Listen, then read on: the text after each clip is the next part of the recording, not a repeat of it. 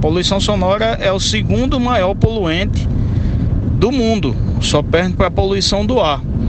E isso causa danos tanto físicos quanto mentais em pessoas, principalmente especiais, tanto de, de estado mental quanto de idades em, em, que necessitam de uma, de uma atenção redobrada. Vale salientar também uma frase que sempre dizem: quem vai para o litoral, quem vai para o local de festa, sabe que lá tem barulho. Mas a preocupação é sempre de quem mora lá e não pode sair de lá, ter que, que aguentar abusos e ter que aceitar os gostos sonoros das outras pessoas. É basicamente nisso que nós, nós mantivemos nossos serviços no combate à poluição sonora.